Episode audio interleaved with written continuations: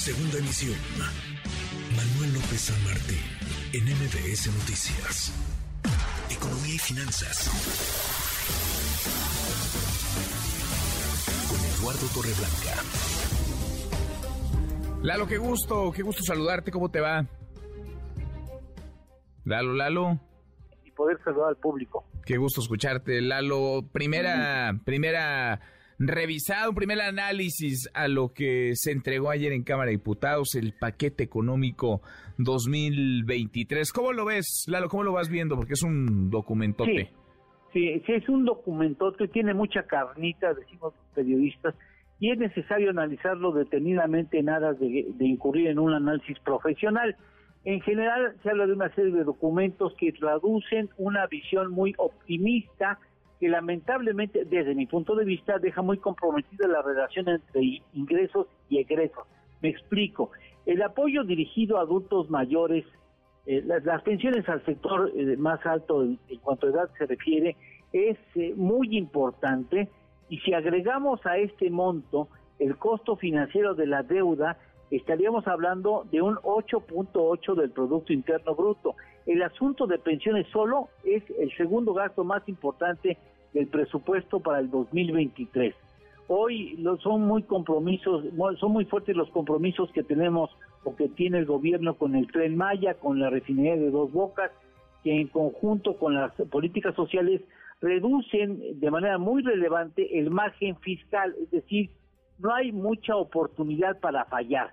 Si la economía mexicana no crece lo que se espera del crecimiento el año entrante, bueno, los ingresos fiscales por obvias razones serán menores a los necesarios y comprometidos y entonces o recortas el gasto público o reacomodas los presupuestos descobijando algunas áreas fundamentales o bueno, incurres en el compromiso de la deuda, que esto ya implica tener compromisos con el futuro eh, próximo y, con un territorio en donde tú ya no vas a gobernar.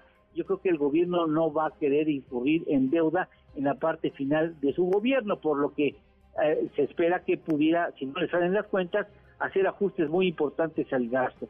A mí me llama la atención, a reserva de ir avanzando en esto, que por ejemplo, en, el en los documentos no hay, al menos lo que he leído, alusión a Rusia en ataque a Ucrania. Parecería que no hay conflicto. Parece ser que no hay conflicto en materia comercial con Estados Unidos con motivo de la energía. Tampoco está por ahí. Tampoco hablemos del subsidio posiblemente necesario de las gasolinas.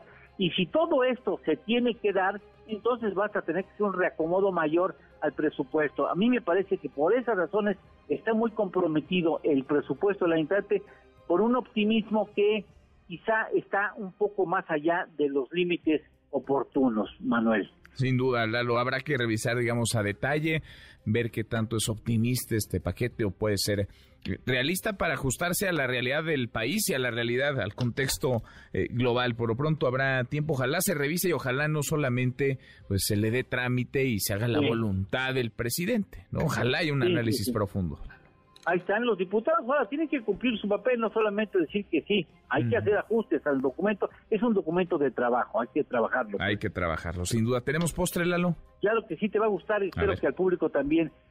¿Sabes en cuántas monedas está la figura o estuvo la figura de la eh, eh, de la reina Isabel. A ver, ¿en cuántas? Qué, qué, qué interesante. ¿En cuántos? En 234 monedas a nivel mundial. A nivel mundial, algunas de ellas ni siquiera eran eh, los territorios gobernados por el Reino Unido, por la Gran Bretaña. O sea, 234 es la figura más difundida en la numismática mundial. 234. Qué buen, qué buen dato para abonar a esta, a esta partida, a este adiós, saludo por la reina Isabel II. Gracias, gracias Lalo. Al contrario, gracias a ti Manuel, saludos al público. Buenas Igualmente, buen viernes, muy buenas tardes. Noticias.